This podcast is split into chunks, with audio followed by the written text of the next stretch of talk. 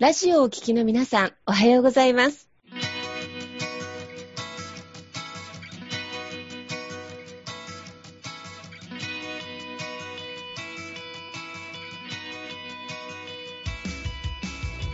FM 那覇より毎週日曜日9時30分からお届けしております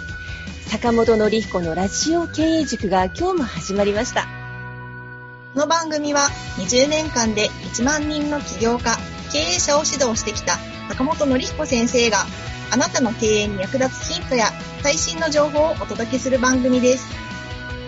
坂本典彦のラジオ経営塾。今日も最後までお楽しみください。今日も始まりました。坂本典彦のラジオ経営塾。パーソナリティは私、中田民子と、根葉智美がご一緒させていただきます。では、坂本先生、根葉さん、今日もどうぞよろしくお願いいたします。はい、よろしくお願いします。なんかびっくりなことにね、もう2011年最終週ですよね、今日って。2021年。21年。2021年最終週ということで、ちょっと今日はもう本当フリートークでいろんなことを振り返りながら、まあ、あの、新しい年を迎えるね、あの、ちょっと心の準備をしていく時間にしたいと思います。はい。坂本先生、ねはさん、今年もね、本当にいろんなゲストの方に来ていただいたりで、多くのなんか学びがありましたよね。そうですね。まあ本当ね、あの経営者の方とかね、いろんな本当に実績素晴らしい方、たくさん来ていただいてたので、その中ですごくね、学びがあったなっていうふうに思いましたね。ねありがたいですね、本当に。この、うん、なんかこう、リモートだからこそ伝わるとかね、繋がるって大きいななんて思いながらね。本当。皆さんなんか思い出に残る、ちょっとね、印象的だったゲストの方とか、なんかそのコメントとかって思い出すことってあります？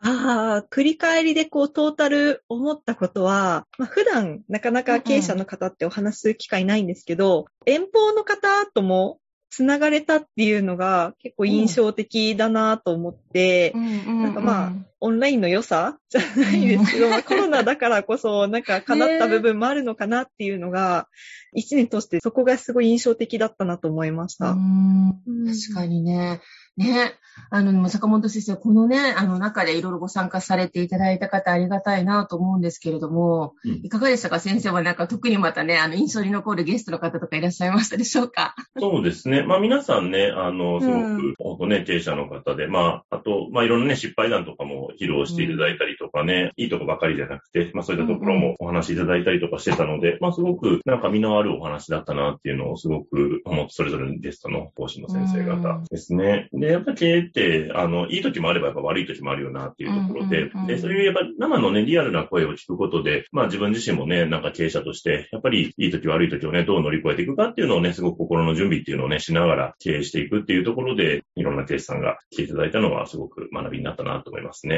ねえ。なんか本当に、なんでしょう、三者三様というか、十人十色のドラマがあって、こう十人十色の思いがあってっていうことで、なんかこう、生の声をいただけるラジオ番組、これちょっとありがたいなと思いながら、うんねで、ちょうどまたね、あの、お休み期間にも入るので、あの、YouTube やね、記録残ってる動画の方、あの、録音の方でもね、ぜひ皆さんお聞きいただきたいなと思うんですが、うん、あの、坂本先生、実は私、あの、今、富城市、沖縄県富城市の、うん、まあ、企業創業相談のワンストップ相談のね、相談員の方も務めさせていただいてるんですが、あの、確かにコロナもね、もう去年もコロナだったけど、今年もコロナだったんですが、この秋頃から、やっぱりこう、前向きに創業企業をちょっと考えて相談に来られたりっていう方とかね、うん、あと、お店もちょっと、なんだろう、新装オープンとか、うん、あの、その辺もちょっと吹いてきたなぁなんて思ってますが、いかがですか、その辺？そうですね。やっぱりなんかちょっと街がね、うん、今動いてきてる感じはありますよね。うんうん、なんかまたね、なんか、まあ次ね、またどうなるかはちょっとわかったわかんないところありますけれど、一旦はね、まあワクチン普及してね、うん、なんか、あの、抑えられてるっていうところで。でやっぱ、まあ皆さん、あとコロナで、なんでしょうね。結構もうこのコロナ禍っていうところに慣れてきた部分もあるのかなと思って、うん、うん、ね、まあそれの中でどう対応していくかみたいなところでね、まあ飲食店とかもね、なんか最初はね、もうほんと大変っていうところでしたけど、逆にね、今の環境の中からね、やっていくんであれば、今の形でのまあ収支を弾いたりとかもできますしね、今だからこそ求められてるものっていうところがね、出てくるんで、まあ、逆になんかね、これからまたね、まあちょっとね、2022年どうなるか、またね、一波乱ちょっとある可能性もね、ちょっとなんか中国のね、あの景気もちょっとわかんないところがあるから、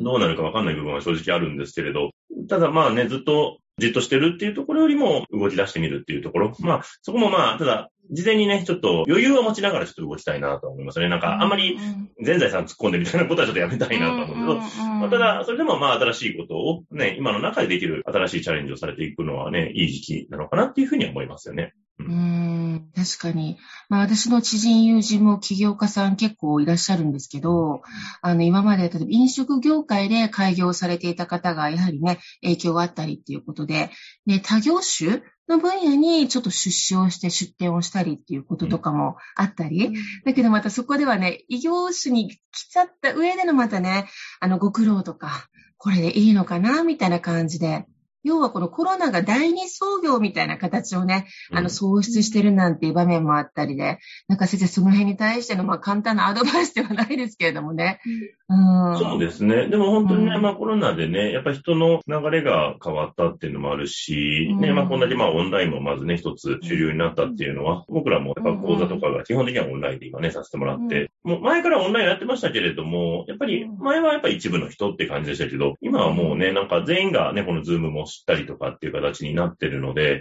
うん、そういう部分で人の意識の変革っていうのはすごく起こってるよなっていうところよね。で、その中で改めて人がどう流れていくのか、動いていくのかっていうのをなんか見定めていきながら、で、さっきみたいに、あんまりやっぱリスクはちょっと取りたくないなっていう形なので、うんうん、またどう一波乱二波乱ある可能性はやっぱりあるので、うん、そこは、じゃ余裕ある中、な資金とかも、ある程度余裕を持った中で、あんまね、いっぱいいっぱい使うんじゃなくて、余裕を持たしながら、まあちょっと小さくチャレンジしていくっていうところの方が、まあなんかより良いのかなっていうところは思いますね。うん、確かに。まあね、時代のリスクもありますからね、今。そうそうなんですよね。どっちに触れるかね、なんかね、これでもうずっとパッと行けばいいんですけれども、そこがまたわかんないですし、そういうちょっとね、予測できない要素がまだやっぱ残ってますから、ただね、やっぱそういう中でも早く動いていくっていうことは大事なので、うんなんか余裕持ちながら、まあ、ただ新しいチャレンジもしながら。で、まあ、もしそれが失敗しても、まあ、次にまたもう一度立て直せる状況を作りながらやっていくっていうのが、健全にやっていける方法かなっていう気がしますよね。うん、なるほど。先生がよくおっしゃるスモールステップですね。うん、うん、そうですね。まあ、それが、やっぱりね、今の時代、よりそこが求められるかなっていう感じはしますよね。はい。確かに。でもね、この時代の流れの中で、それこそ兼業企業が認められ、だいぶ拡大してきましたね。うん、そうですね。ねなんかそれでチャンスが広がったりであるとか、まあ、裾野は広がったけれども、リスクもちゃんと見極めてっていう部分でね。うん、そうそう、思い、ね、思い出したですと大事なこと、ネハさんね、今年はちょっとチャレンジがありましたよね、ネハさんも。あの、後々ね、今はほら、あの、会社員としてお勤めされてらっしゃるけど、後々ね、創業とか起業されたいということで、うん、はい。そうですね。なんか、私も、あの、動き出しをやっとした、やっとしたっていう感じなんですけど、まあなんかいろいろ学んできた中で、やっぱ一人じゃなかなか難しい部分も見えてきたし、うんうん、あとはまあその自分の得意分野ってなんだろうって苦手な部分ってなんだろうってなった時に、やっぱりその思いを共有して、じゃあここを一緒にやっていこうっていう、あの、今一緒にやってる子が一人いるんですけど、うんうん、そういう子が見つかったりっていうところが、結構私にとっては大きいあの変化というか、まさかね、なんか誰かと一緒に何かを始めるっていう、このチームを作ってやっていくっていうところが、なんか今年できると思ってなかったから、うん、なんかそこは一番大きい変化かなっていうふうに今思ってます。なるほど。そうすると、ネハさんは、こう、自分の強みや弱みを今年はね、分析する中でビジネスパートナーができたっていうことですね。そうですね。自分はここが苦手だよとか、ここが得意だよっていうのを、やっぱりこう話し合える、ちゃんとそこを共有できる相手が見つかったっていうのは、まあ自分もそこをちゃんと認識できるようになったっていうのが、あの大きいかなっていうふうには思いました。うん、でテーマ性としては、確か動物のそうですね。うんうん。はい。ペットの、はい、ために何かできないかなってところで、うんうん、今の環境問題とか社会問題にちょっと向き合えるような活動をしたいなっていうふうに思って動き出しをしております。うんうん、ね、それが新しいこれからのビジネスの今ね、あの種をまいて、ちょっと発芽が始まって、あのビジネスパートナーさんと歩き出した今年っていうことだったんですね。はい、そうです。なんか坂本先生、こういうネタすごく嬉しくないですか？そうですね。なんかやっぱりそういうね、うん、新しいチャレンジとか、ご自身のね、まあ、あの、ね、その場合はね、まあ、ペットが大切にしたいっていう思いがあってね、まあ、そこからね、まあ、形になってくるとかっていうのは、ね、そういうね、やりたいことを形にしていくっていうのはすごく嬉しいなと思いますよね。うん。うん。うん、そうなんですね。坂本先生はどうですか？もう今年ね、今日最終週になるんですけれども、何かちょっと、まあ、先生なんか毎日チャレンジだと思うんですけれども、印象的なチャレンジとか振り返りってありますか？そうですね。うん、まあ今年、そうですね。今年のチャレンジなんだろうな。まあ、あの、まあ、立志財団はね、あの、僕がやってる、まあね、その起業家の、まあ、コミュニティの方が、まあ、ちょうど丸4年経ちまして、まあ5年目に入ったんですけれども、やっぱり、組織をね、運営していく上でも、やっぱまたちょっと、なんかいろいろ変革していかないといけないなっていうのはなんかすごく感じるなというところで、まあ、やっぱね、こういう組織も4年ぐらいやってくると、やっぱり、まあ、うちもね、今会員さんが120名ぐらいですけれども、やっぱりいろんな、まあ、制度的にね、最初に作った制度とちょっと合わなかったりとか、人が変わってったりとかっていうところがやっぱあるので、まあ、そこをどういう形にね、なんかしていくかみたいなところを、今もね、なんか皆さんとまた話しながら見直したりとかしてるんですけれど、うん。なんかそういう部分を見直す、なんかちょうど、まあ、1年、まあ、この半年ぐらいかな、ですかね。はい。で、そうですね。なんかその辺を今見直してる途中、最中かなというところですかね。はい。なんかトライアンドエラーと見直しの繰り返しなんですね、本当にね。そうですね。で、やっぱ組織とかね、人、やっぱ人のね、なんか気持ちが、なんか最近やっぱり、まあこのコロナで大きくやっぱ動くなっていう気がしてるんで、なんかそれまでってね、なんか結構やっぱりね、別に年度が変わったからって言って、まあまあちょっとずつ変化はありましたけれど、そんなに大きな変化ってなかったんですけど、コロナで良くも悪くも時代全体が動くっていう感じがやっぱあるので、まあ、その中で、まあこういう組織とか会社っていうのも、それに合わせていく。人が何を本当に求めてるのかとか、何をね、価値提供していくのが一番より良いのかっていうところを、やっぱりそこに合わせて組織とかも変革させていくっていうのはすごく大事だなっていうのは感じますね。うーん、なるほど。なんでしょうね。この時代だからこそ求められている柔軟性とか、うん、あの、それをキャッチしてまた動ける実行力と柔軟性両方、うん、さらに求められているような感じがしました。今先生のお話を聞いたら。そうですね。やっぱそこに合わせていかないと、たまたまそのまま良かったとかもあるでしょうしね、まあ、いろいろ変化に当てられてね、大変だったとかもあると思うんですけれど、時代の動きがやっぱり毎年変わってきてるなっていうのはすごくあるし、やっぱそれをちゃんと空気感を掴んで、ね、自分たちの組織とか仕事のやり方とかもどう変えていけるかっていうのが、今ね、経営者にはすごく求められてる能力かなっていうふうには思うので、うん、そこをみんな押すのはすごく大事かなと思いますよね。なるほど。なんか確かに先生そうですね。なんか動物もね、進化か退化って言ったら、やっぱ柔軟にね、あの、体を進化させてきた生き物の方がやっぱり長く続いてるっていうこともあるから、うん、経営もそういうイメージでしょうかね、そうすると。そうですね。だからそういう意味でね、これからの方にはちょっと厳しい部分があるというか、うん、その、その辺が、やっぱ動く、動きやすいんで時代がね、急に変わってね、あの、これまで通用したのは通用しないみたいになっちゃなっちゃったりとかするので、そこを見極めながら、それに合わせて、その波に乗っていくっていう感覚が、やっぱりある方とそうでない方だと取り残されちゃうのかなっていうのはなんかありますよね。まあ、波に乗っていくかいかないかということですよね。うん、うん、そうですね。ねはい。また次年度どういうね、なんか年になるかってちょっとね、思いながらね、今放送してますけど、今坂本先生のお話の方に、その、それこそ時代の波の中でね、あの、それこそアップダウンもあったりする中でって話がありましたけど、うん、今日後半ちょっとこのお話も触れたんですが、やはりこのね、あの、社会背景の中で、ちょっとね、体調とか心身の面でバランスを崩されたりとかね、あの、ちょっとご心療内科さん行かれたりとかっていうことがすごく増えたりしてるっていうことで、で先日もやっぱりある起業家の方からご相談を受けたら、やはりとにかく少人数とか一人でやってるから自分が倒れると不安とか、ね、そうやっても人間生ものなのでね、あの、メンタルやられちゃう日もやっぱりあったりしますし、ちょっと後半、あの、また来年ね、もう心身ともに健康で自分のビジネスに取り組めるためにっていうことの話題、ちょっと触れていきたいんですけれども、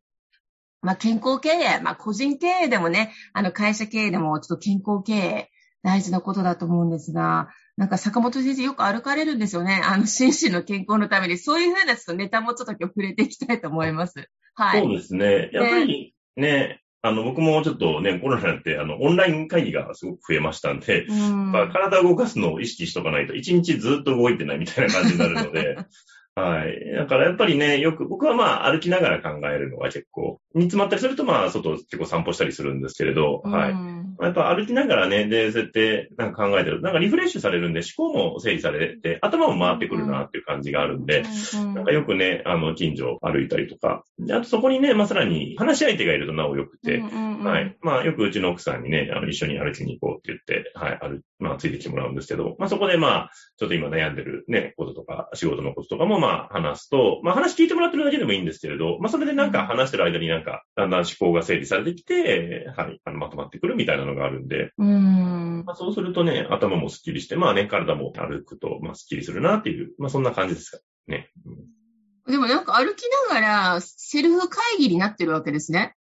そうですね。はい。なんで、やっぱりそこをね、やっぱ体を動かすことでね、なんか頭も回ってくるというところがあるなと思いますし、うん、で、あとは、最近あともう一個は、結構まあ、近くにね、うちプールがあるんで、うん、あの、よく泳ぎには行くんですよね。はいうん、で、できる方はね、やっぱ瞑想とかすると本当はいいんですよね。あの頭すっきりさせて何にも考えない時間を持つっていいんですけど、僕あんまり瞑想が得意じゃないので、あの、で、どっちかというと、なんかやっぱ体を動かしてる方が頭が空っぽになるんで、まあ、それでなんか泳ぎに行くと、あの、頭が何も考えずにただ泳いでるだけってできるので、あの、それもなんかリフレッシュにすごくいいなっていう形で、はい、やってますね。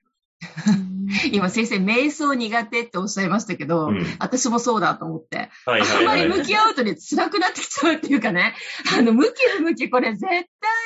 あるんじゃないかなとか思って、あの、自分自身に合った、その心身のバランスをちょっと良くする、ご機嫌にする方法をいくつか知っておく。まあ、先生の場合はウォーキング、うん、これすごく大事なことなのかもしれないですね、お仕事を進める上で。いや、本当大事だと思いますね。人によってね、走るのがね、とか、あとなんかスポーツしたり、なんかね、まあそれこそお酒飲んだりとかっていうのもね、あると思うんですけれど、でも瞑想の考え方自体は僕すごくいいなと思ってて、頭を一回空っぽにした方がいいんですよね。うん、何も考え、で、で、普段生活してると、無意識になんかストレスみたいなんてやっぱかかってるんで、無意識にその心のゴミみたいなのが溜まってるらしいんですよね。うん。うん。それを、まあ本当は1日2回朝と夕方に瞑想ね、本当は20分くらいちゃんとした方がいいんですけど、うん、まあするとリフレッシュするんで、まあその後の仕事がね、活性化するっていう形で言われたりとかしますけど、うん。ただ僕それちょっと苦手なんで、だからまあ気が向いたらもうとにかく歩きに行ったりとか、うん、うん泳いだりとかして、で、頭を空っぽにするってて。で、それ、瞑想ね、してる方に聞いたら、あ、なんか泳いでね、そうやって何も考えずに泳ぐのいいと思いますよっていうふうに言ってくれたので、うん。そういう何も考えずに、えー、何かの作業に集中するみたいなのはすごくいいのかなと思いますよね。ああ。いいですね。でも先生、そのね、分かって実行されてらっしゃるから、そうですね。いいですね。そうですね。それを、僕もいろいろ試したんですけど、だから自分に合ってるのが何かな。だ瞑想も習いに行ったこともあるんですけれど、うん、そう、うん、そう、試して、僕はやっぱ動かした方、体動いた方が、なんか、あるんだなと思うんで、うん。うんうん、やったりしますね。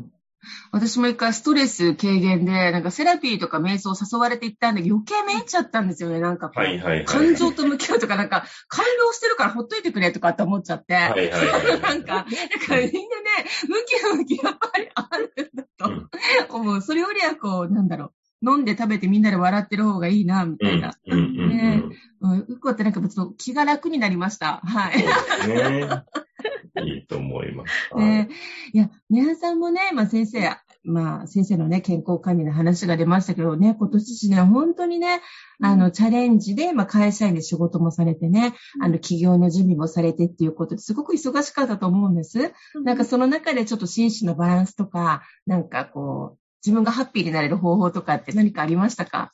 ああ、でも私もやっぱり、あの、頭をこう何かに没頭させるっていうふうに、もう考え事しないみたいな時間を作りたいなと思って、うん、私はあんまり運動しないんですけど、あの完全に何、何かに集中するっていうことで切り替えているので、うん、あの本当に例えばパズルをやるとか、楽器の練習するとか、うん、なんか普段使わない脳みそを使うようにすると、あの、こう悩み事とかからは切り離せるから、私はもうそういうやり方で違うことに集中するっていう時間で切り替えてました。なんそれはお仕事とか、企業、事業計画とかを立てるとかとは全く別にもう本当に楽しい趣味の部分で、そうです、そうです。楽器って何やるんですか？楽器は、ちょっとあんまり知られてないですけど、カリンバっていうのを買って、何ですかそれは？すごい。そうなんか指で弾くとオルゴールみたいな音がする楽器なんですけど、へーそうそう、なんか前から気になってたのを、たまたま楽器屋さんの前通ったら売ってたから、もうこれは買うべきだなって言って買って、練習してます。なんかマニュアルがない楽器ですよね。ないですね。うんうん音、まあ楽譜があれば、それの通りに弾けば音は出るんですけど。でもこのね、私からするとそれ未知の楽器なんですけど、うんそれに取り組んでリセットしてるネハさんが素敵です。はい。うん ありがとうございます。今お二人の話を聞いて、私はこの二日酔いにならないリセット方法をね、来年こそは考えたいなと思っています。はい。のの飲んでストレス解消なんですね。もうでもね、翌日二日酔いでまたストレスになっちゃうのでね、もう少し健康的なね、方法があればね、一番ちょっと考えようかななんて。の飲む以外のね。飲む以外のね まあ、飲むのが一番あれですけどね。本当にね、飲む以外のね、ものを考えていけたらなと思ってます。あの、特に経営者さんとか起業家さんは、まあ、考えない時間って本当にないと思うんですよね。あの、事業計画から資金繰りまで。うんだから、あの、自分自身をちょっといたわって、頭をね、まあ泳ぎに行ったり、あの、カリンバ？あの弾いたりね、ちょっとなんか無になって自分時間、大事にする時間を持ちながら、あの、影響を養う。またね、そんなね、ちょっと冬の、え年末年始休暇、過ごしていただけたらいいな、なんていうことで今日はお届けをいたしました。はい。本年度最後のね、放送になります。あのーちょっとね、代表しまして皆様、あの、今年も本当にありがとうございました。えー来年度が起業家経営者の皆様にとって本当にね、素晴らしい一年になりますように。はい。そしてね、はさん、坂本先生、今年も本当にありがとうございました。はい、ありがとうございました。